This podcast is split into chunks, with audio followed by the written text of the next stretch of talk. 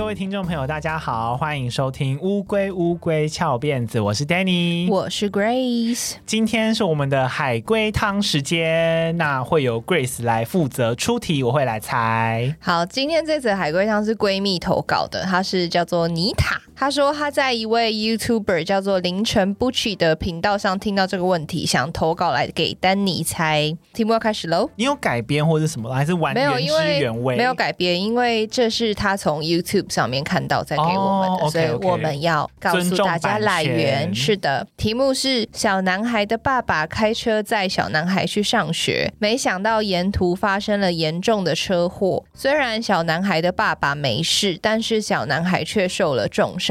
救护车连忙赶到，将小男孩送进急诊室，准备进行手术。此时，手术医师看到小男孩，惊讶的大喊：“天哪，这是我的儿子啊！”请问为什么这个手术医师会自称小男孩是他的儿子呢？等一下，我发现很久没有题目这么长的 题目了。可以，他哦，你是不是刚才发呆？不是，我有听，可是我那个吸收的那个容纳有限。我发现到后面就有点涣散。好了，我我简短了，好，把这题目稍微简。我刚刚有念原版了嘛？简短就是说，小男孩的爸爸开车载小男孩去上学，然后出了车祸，救护车就把小男孩送进急诊室。然后手术的医生看到小男孩，就惊讶的大喊说：“天哪，这是我的儿子！”嗯，请问为什么手术医生会这样说？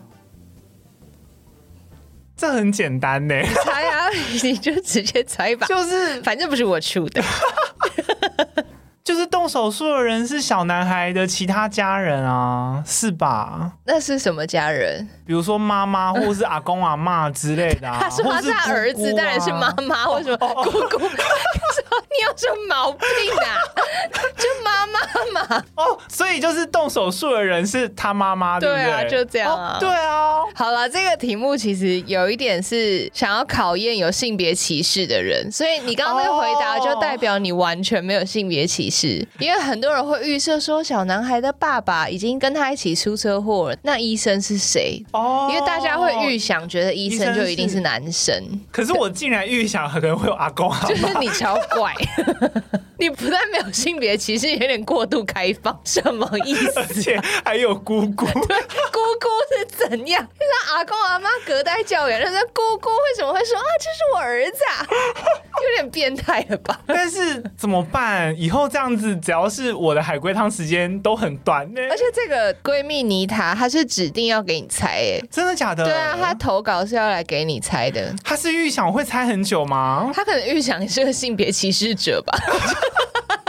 他可能预想就想说，啊，怎么会这样子？医生都是男生呢？啊，之类的。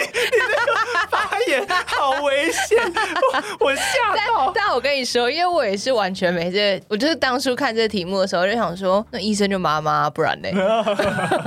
想说还是有别的，然后就想了很久，后来发现答案就是妈妈的时候，我是有点恼火的，就是没有挑战到你这样，是不是？就是我就想说，什么意思啊？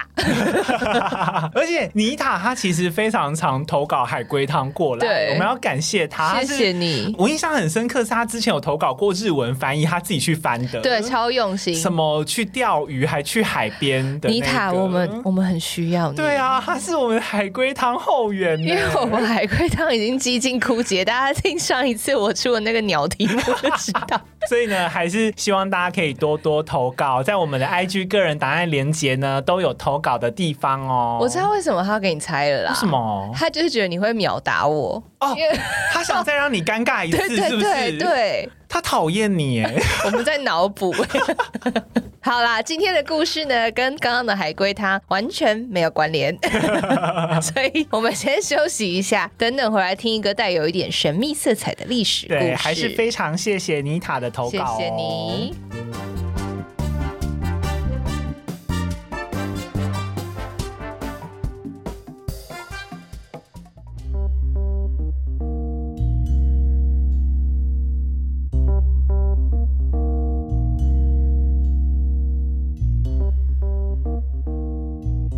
好，我今天要来讲故事是，哎、欸，我们先回来啊。哦，对，好，欢迎回来，乌龟乌龟翘辫子。我们今天要讲的故事呢，有点略显沉重，但是我开头会用一点轻松的方式开头啦，大家就是先笑一笑，然后接下来我们就用沉重的心来听这个故事。不知道最近大家有没有关注到一个时事，就是日本已经在八月二十四号的时候开始排放福岛核电厂的核废水吗？然后引发了国际极大的担忧与反弹。哎、欸，我原本上礼拜的新闻我有想要讲这个耶，就后来没有。对，后来没有，因为我后来发现这议题蛮大，还好你做了。很呃，我但我没有要讲福岛哦。福岛核灾是在二零一一年发生的，距离现在已经十几年了嘛。那由于是在很近期发生的，所以已经成年的听众应该对那次的事件算印象深刻。但今天我们没有要讲福岛核灾，我们来讲讲一九八六年发生在乌克兰的车诺比核灾。有些地方也翻译成切尔诺贝利，反正就是 Chernobyl 啦，就是车诺比。台湾的翻译是车诺比，这个也蛮有名的。对，可是我觉得应该还是有蛮多，尤其是年纪很小的听众，应该是第一次听到车诺比。那由于我刚刚提到了，讲下去是个沉重的故事，所以开头我先用自己发生的一个真实故事来让大家 轻松一下。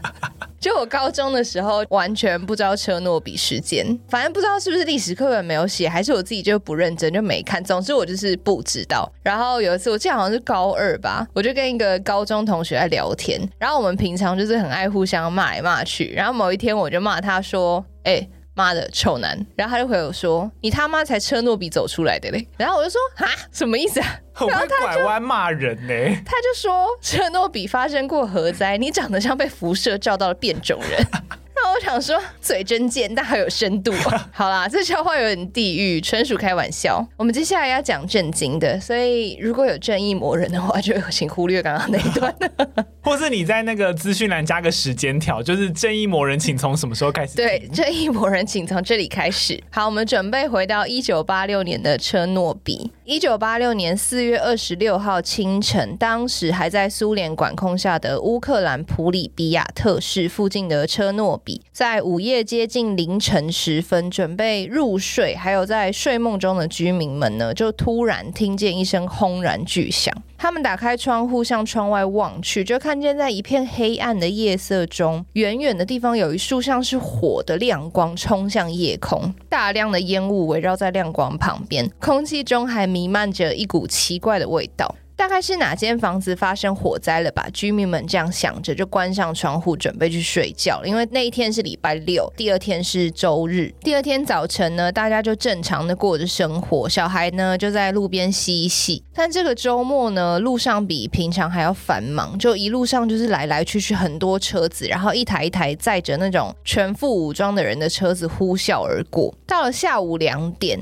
居民们呢就突然接到消息说，因为几公里外的车诺比核电厂发生了事故，大家必须在几小时内收拾重要物品，暂时撤离。但很多上了年纪的居民就不愿意离开。有一个叫做柳德米拉的四岁小女孩，也跟着父母准备要搬家离开。她清楚地记得爸爸妈妈跟她说：“我们只是暂时离开，几天后就可以回来了。”但这一离开，他们就等了超过三十年。究竟几公里外的车诺比核电厂发生了什么事情呢？先说，因为呃核反应是非常复杂高深的学问，整个爆炸的过程也非常的复杂。毕竟我们不是物理学家，所以我今天只会用最简单、最好理解的方式大概讲解一下。所以如果过程中有因为过于简化出现错误的话，也欢迎大家再跟我们说，或者是你就跟大家分享正确的。核电厂是一种用核反应为热力源的热。热电厂，它的发电原理是用油制成的核燃料。刚刚我说的油是一个金字旁，在一个由来的油，在反应炉里面进行核分裂过程中，就会释放出大量的热能。再用高压下的循环冷却水去把那个热能带出来，接着就会在蒸汽室里面产生蒸汽，然后高温高压的蒸汽就会推动一个汽轮机，然后就可以推动发电机旋转，就可以发电了。也就是说呢，核能是利用核反应过程中出现的大量能量来产生电能，这样想就比较简单。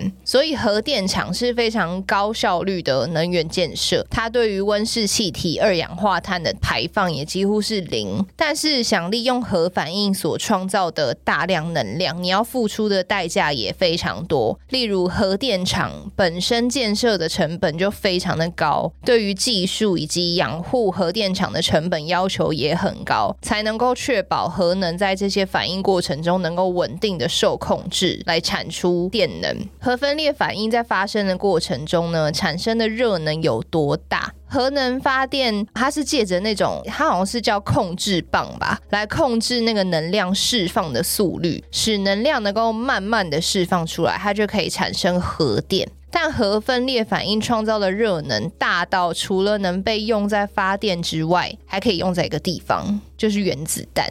也就是说，有控制的、缓慢的释放这一股能量，就是核能发电。如果你故意让能量不受任何控制的瞬间爆炸，它就是原子弹。最近如果有看那个奥本海默的，可能会略知一二。对，但先说这边不要断章取义，就是有些人可能说，哎，那如果那个核电厂失控，是不是就会变成原子弹了？其实不会啦，就是我查到中华民国核能学会的资料是说，核能发电用的是三到五。趴浓度的核燃料，原子弹使用的燃料是浓度九十趴的铀二三五，所以两者是完全不同等级的啦。举例来说，就好像喝酒精浓度四趴的啤酒，跟喝酒精浓度九十趴的工业用酒精，这是他们给的例子。那我的理解是，就是这两个都是酒精，但一个会让你很快乐，一个可以让你直接挂掉，大概是这样子的意思。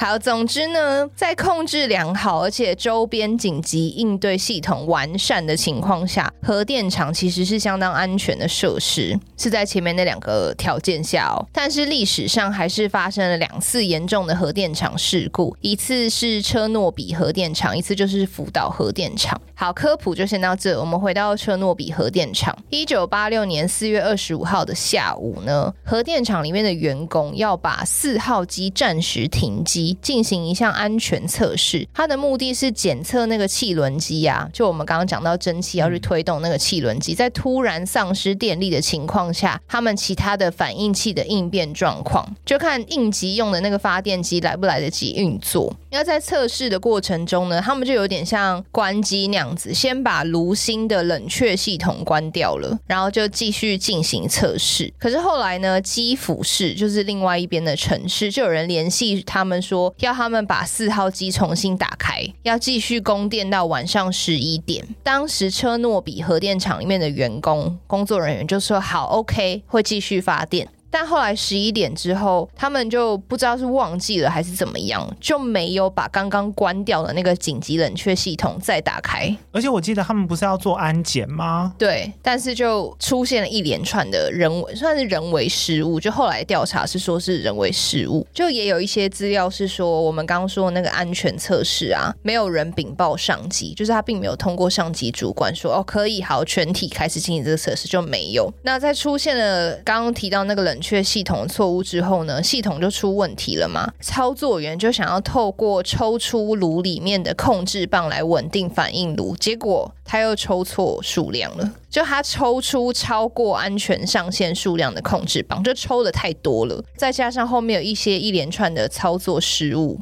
结果就导致四号机变得很不稳定，输出的功率一直疯狂的飙升，然后一直到凌晨一点多的时候，输出功率高达表定输出的一百倍，哇！然后部分的燃料棒呢就直接破裂。高温的那个破裂物呢，就使那个冷却水直接瞬间大量蒸发，然后就直接导致蒸汽爆炸，直接摧毁了一千公吨的反应炉上面有个盖子，就那盖子重一千公吨，然后直接被炸飞。盖子一喷飞，里面的水还有石墨跟其他的物质就产生化学反应，然后就产生了氢气。那氢气碰到盖子外面，空气中大量的氧气就直接导致第二次大爆炸。然后这一次就喷出了大量的辐射性碎片，还有正在燃烧的石墨，好可怕哦，非常恐怖。这些石墨块跟核燃料混在一起，四处飞溅，火柱高达三十公尺，温度升到。到摄氏两千度以上。哇，三十公尺是快十层楼，就直接喷飞这样子。然后放射性的尘埃呢，就直接进入高空，辐射云就直接笼罩了附近的所有住宅区。除了乌克兰还有白俄罗斯之外，还逐渐扩散到整个欧陆各国，包含西欧、东欧都有。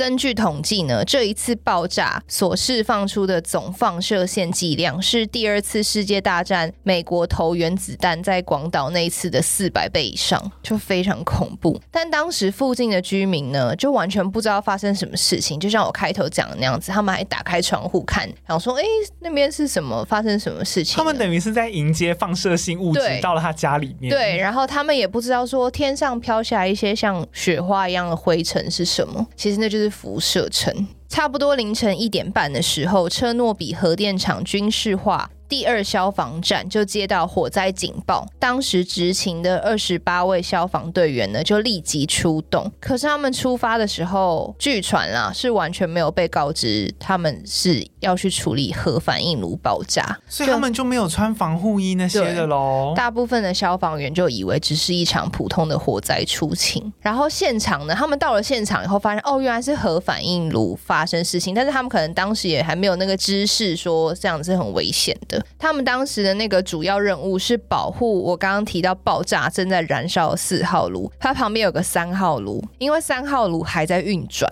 所以这些消防员要避免延烧到三号炉。Oh. 他们就这样子暴露在大量的辐射照射下，整整灭火一个小时。一直到很多个消防员开始在现场就出现头晕跟呕吐的症状，他们才被换下来。我光听都觉得我好像要生病了。对，然后当时的指挥官叫做普拉维克中尉，他在事故发生后的两周就死亡了。当时的那二十八名消防员啊，只有十六个人有活到事故发生的二十周年，其他人都在二十年间陆陆续续死亡。爆炸的瞬间呢，估计应该有五十吨的核燃料化成辐射烟尘进入那个大气层，另外还有七十吨的核燃料，还有九百吨的高温石墨飞溅到反应炉周围，引发了三十多场火灾。就你就想，很像很像熔岩的东西喷出去，然后就会在它落地的地方就在造成火灾。那我们开头提到的那些居民呢，一直到爆炸发生后十八个小时，苏联才决定紧急疏散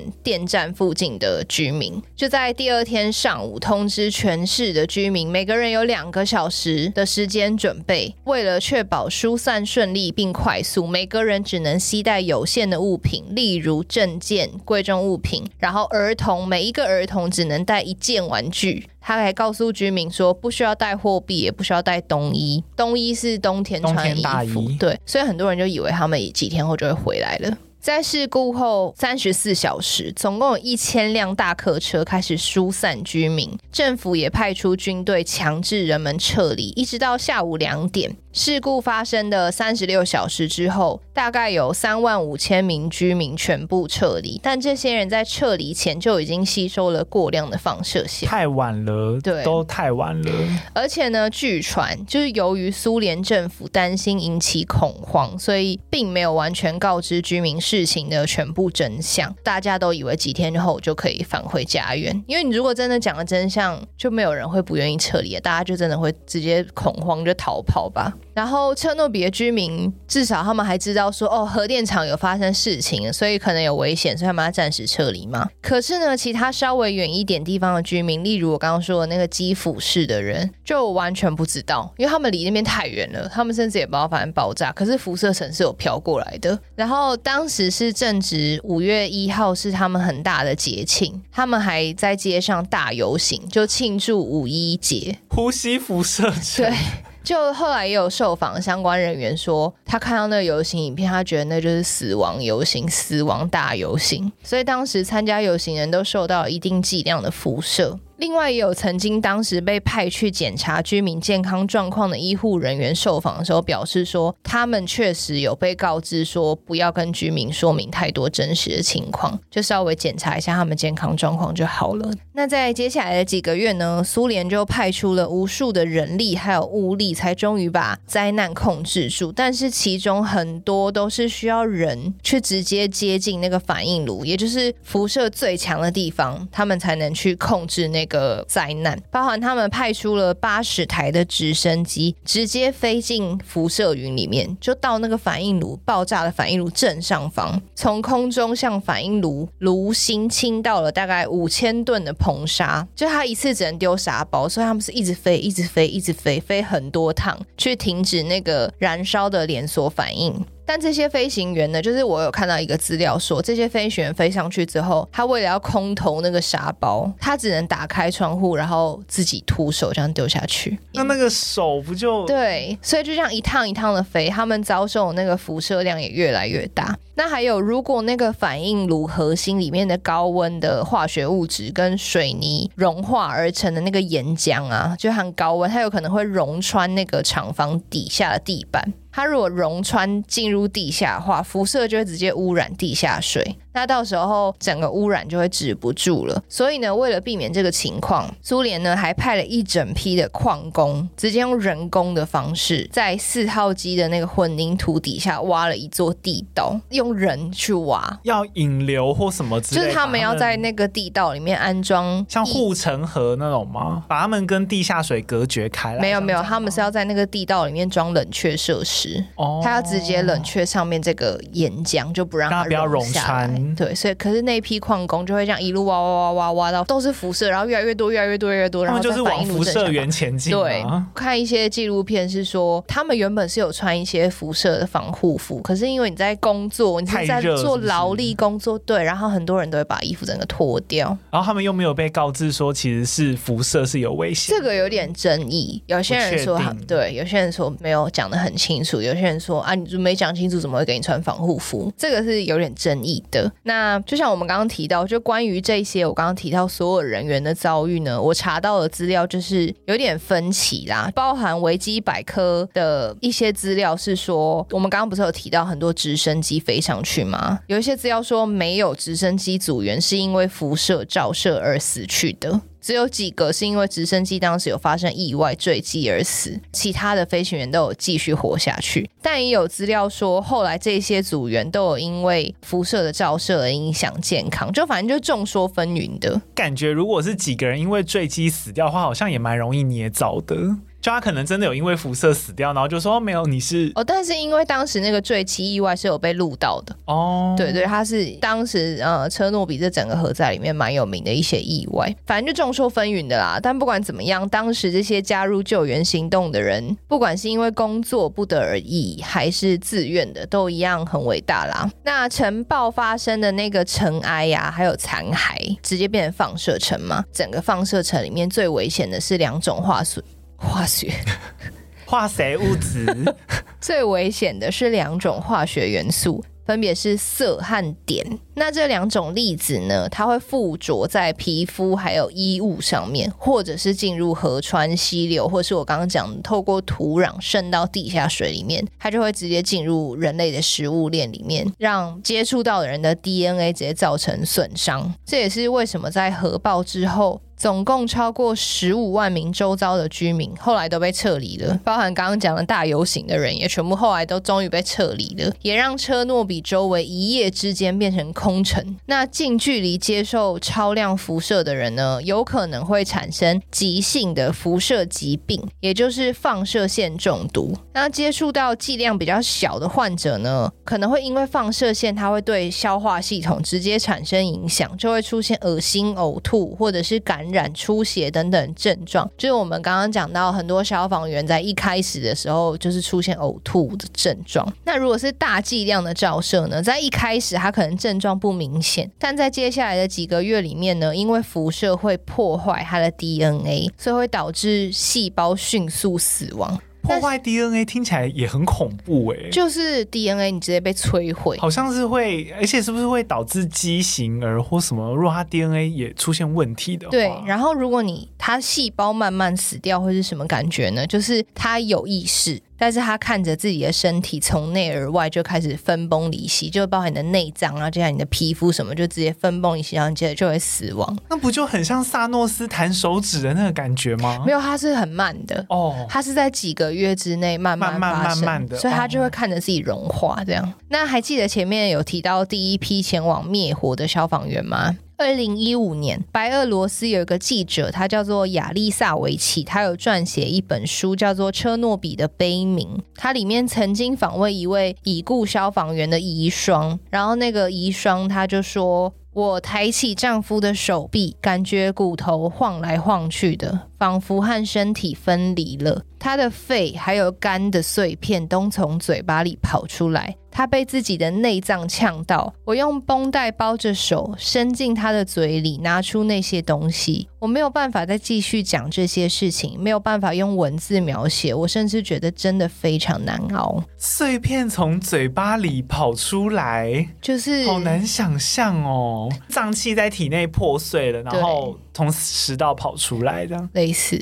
在那之后呢，车诺比与周遭的地区就直接变空城了嘛。当初被撤离的居民。包含我们那时候提到说，几天之后就可以回家的居民，就这样永远的失去家园。直到事发后的二十五年，好像在二零一一年左右的时候，车诺比的辐射量就是被称为说，终于降到可控范围，不会对人体有立即的伤害。但是长居，就你如果直接回到那边居住，还是会有慢性伤害。所以他们现在是有限度的开放，就是工作人员可以进去，但居民还是不能住回去。但是居民可以回到事发地点去看看过去的家园，或者是有些居民有回去哀悼。还记得我们一开始提到的那个四岁小女孩刘德米拉吗？三十五年之后呢，他就真的跟着 BBC 的摄影团队回到了车诺比。他还找到了他小时候住的那个公寓。就是一模一样，只是就里面都是就是破烂了啦，因为已经过了三十五年了嘛。不过他的爸爸妈妈呢，都已经因为辐射相关的疾病去世了。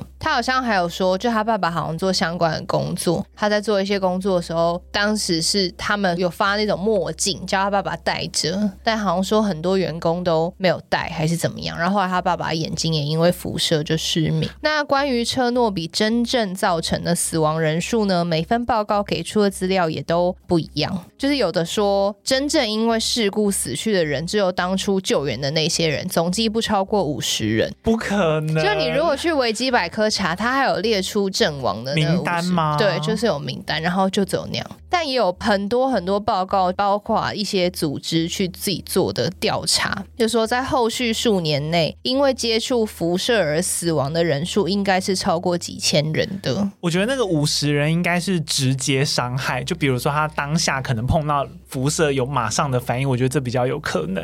然后剩下可能都是慢性的。对，就是嗯，每个资料讲的都不一样。那从爆炸本身、死亡人数到周遭的环境跟车诺比相关的议题，就是。是一直像我们刚刚说众说纷纭啦，也有很多传说，就很多人说什么里面有很多变种生物啊，什么什么之类。但是其实那都好像只是都市传说，因为目前好像车诺比里面植物跟动物都长得蛮好的。是哦，那边还是有生机。就是他们当初撤离的时候，也有一个资料是说，当初撤离的时候，所有的宠物是不能被带走的，因为他们都已经接受了大量的辐射，所以所有的动物是被扑杀了。嗯，但是也有有。一些都市传说，就是说那时候有很多没有被扑杀成功的动物，在人类都离开之后，它活下来了。可是它的基因已经变异了，所以变种了。对，所以就有很多人说，你如果就现在去测诺比，搞不好会看到变种的，可能史前巨怪或者什么之类。但是这完全都是都市传说，因为有一个电影好像就叫车诺比吧，它有点像惊悚片，它就是拍摄有一群人就是偷偷闯进车诺比去观光旅游之类，然后就遇到变种的变种人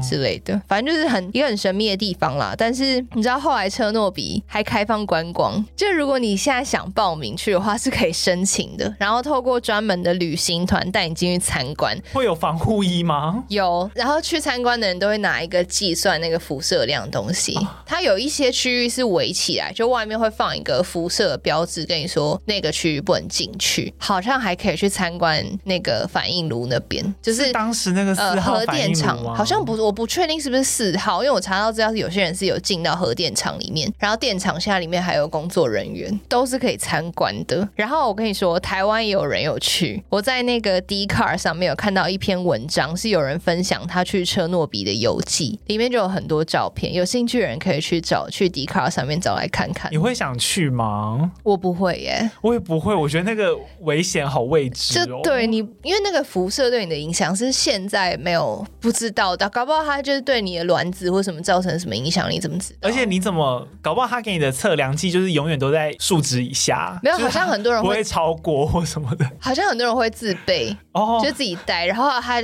而且可是我觉得喜欢去探勘这种事情的人，他就会被那个搞得很兴奋，因为他不是会一直哔哔哔哔，然后如果在辐射很高，然后就哔哔哔哔哔哔这样，然后他们好像就会很觉得他们在探险这样。我个人是一个贪生怕死的人，所以我是不会想啊。应该就是做好准备了啦，也知道说辐射有什么危害，但是就是想要去看一看。对，但因为官方说可能不会有急性伤，就现在辐射量可能降到一定吧，但是当地还是有一定的辐射量的哦。因为四号反应炉还有剩下的百分之九十五的放射性燃料还在原地，然后他们原本是用一个很大的石棺。就是石造的石棺去罩着，避免那个辐射散发出来。但那个石棺因为时间太久了，就产生裂痕。然后后来乌克兰政府还有周围的欧洲国家就有一起出资，重新再盖了一个大石棺，把那个放射性燃料还有辐射就灌在里面。所以你现在去你是可以看到那个大石棺的，但是它就是有点像监牢一样，把那些辐射燃料这样包起来。但是你你怎么知道哪一天是不是有裂了？对啊，嗯，然后最近还有一些新闻，我不确定是不是危言耸听的啦，就是说里面的燃料就是还在燃烧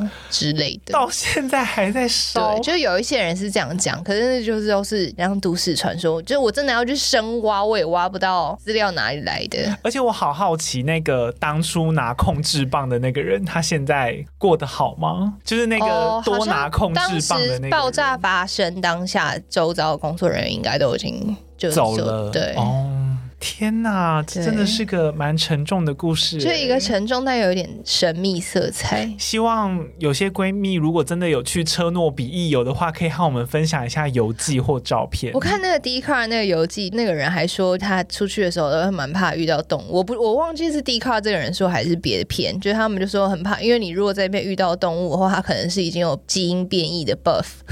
是什么时候的事啊？你说那篇游记吗？我有点忘了，应该几年内哦。哦，所以算近期。就照片解析度很高啦。哦，嗯，所以大家可以去搜寻。有 HD 就是。而且他放了非常多照片，拍了很多照片。他好像是跟他妈妈去的吧？哦，就两个人报名了那个旅行团这样。好，那节目的后面呢，我们要来念一下近期有赞助给我们的闺蜜。首先，第一位是 Amy，她说很喜欢乌龟乌龟翘辫子，内容有趣，而且主持人的声音也很有质感。在海外生活很需要有中文声音的陪伴，希望这个节目可以长长久久。谢谢你，祝你在海外生活顺利。好，然后下一位闺蜜她说，我的儿子叫他的名字是我的儿子叫果果，喜欢葛跟丹的对话，就像是听朋友聊天，很舒服，很开心。希望葛姐姐鬼故事集能够再多一。点，他叫我们葛根丹呢？对啊，突然很像那个陪审团的审和屯和安，你知道他们吗？也很像某种中药材啊，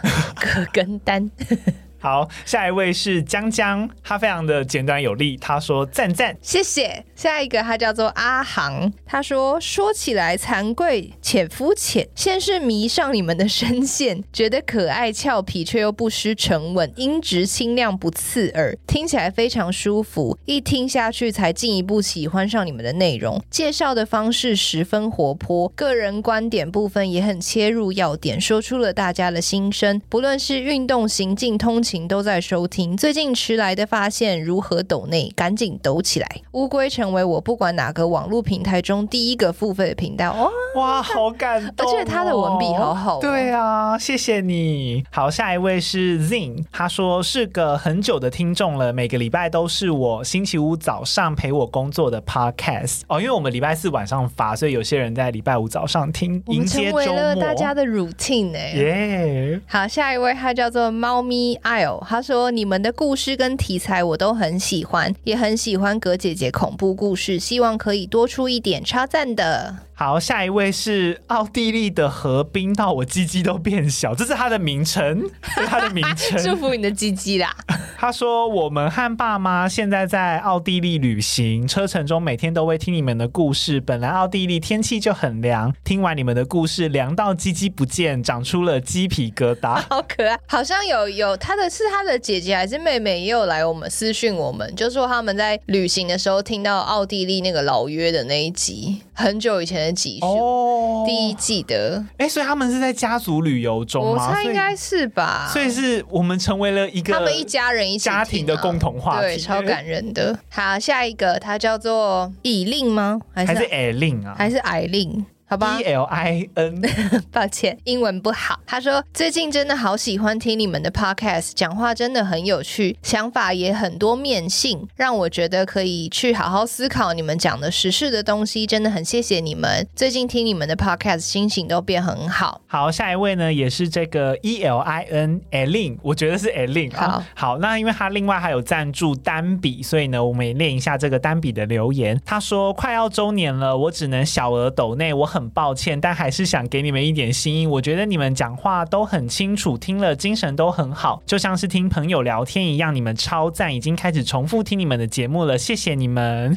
不用抱歉，不用抱歉，真的，你们愿意抖内我已经很开心了。对，没错。然后下一个是滴滴滴滴 S，重来一遍，是滴滴滴 Smile 吗？对。对下一个是滴滴滴滴 Smile，他说已经变成不可或缺的床前故事了。谢谢你，但听我们的，我们这么吵，真的睡得着吗？还是我们题材很无聊哦？也许他觉得我们很无聊啊。